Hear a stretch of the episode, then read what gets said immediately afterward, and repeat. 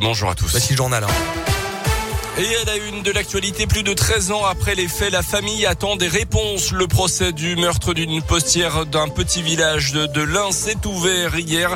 Les faits remontent à décembre 2008. Le corps sans vie de Catherine Burgo, 41 ans, est alors découvert dans cette agence postale de Montréal-Lacluse, lardé de coups de couteau.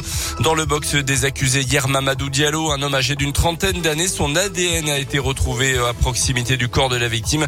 Et s'il reconnaît être entré dans cette agence postale ce jour-là, avoir vu le corps de la victime et s'être emparé d'une liasse de billets. Il nie pourtant être l'auteur du crime.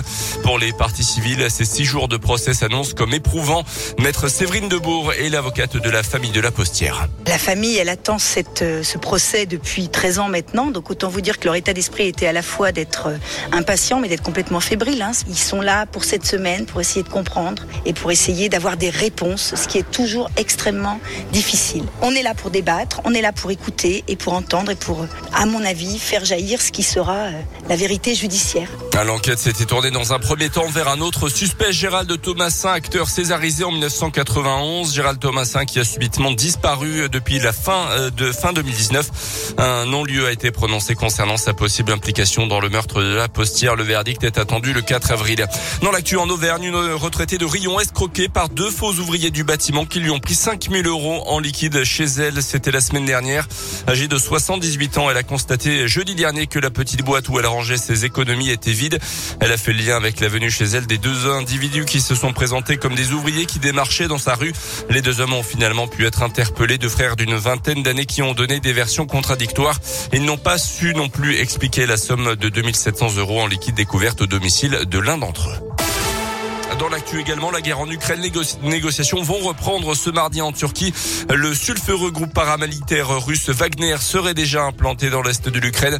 Plus de 1000 combattants sont sur place selon le gouvernement britannique. Même si l'avancée des troupes de Vladimir Poutine n'est plus aussi rapide qu'avant, Irpin en banlieue de Kiev a par exemple été reprise ces dernières heures par l'armée ukrainienne.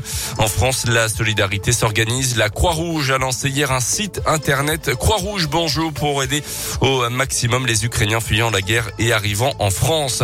La France, justement, très loin d'être exemplaire en matière de respect des libertés publiques et des droits de l'homme. C'est ce que dénonce Amnesty International dans son rapport euh, publié aujourd'hui. Un document qui critique notamment la politique d'accueil des migrants à deux vitesses selon s'il s'agit des Ukrainiens ou des autres nationalités.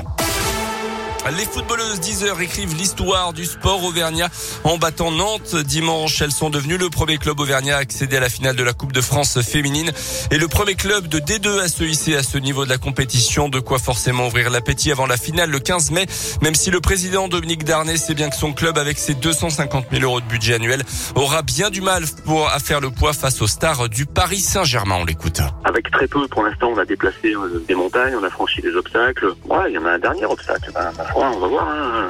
On n'y va pas pour faire la fête en dehors du terrain, mais on va faire la fête sur le terrain pour nos supporters, pour tous nos clubs, ça c'est sûr. C'est évident que pour toutes les filles, c'est le match de leur vie. Même si on a des filles qui ont fait des, Coupes du Monde, des championnats d'Afrique, des, Coupes d'Afrique, des, JO, mais elles n'ont jamais participé à des finales. C'est quelque chose d'exceptionnel. Donc, euh, on a très peu de chance. Allez, on a une chance sur 100. Mais la chance sur 100, on va la jouer à 3000%, ça c'est sûr, par contre. La finale entre Isère et le PSG aura lieu le 15 mai à Dijon. Des bus seront mis en place pour permettre aux supporters d'assister à cette finale de la Coupe de France de foot féminin. On peut être fier euh, des filles Ah de oui, la région. hein, franchement, très beau d'arriver jusqu'en finale et un moment qui gravera leur carrière, forcément.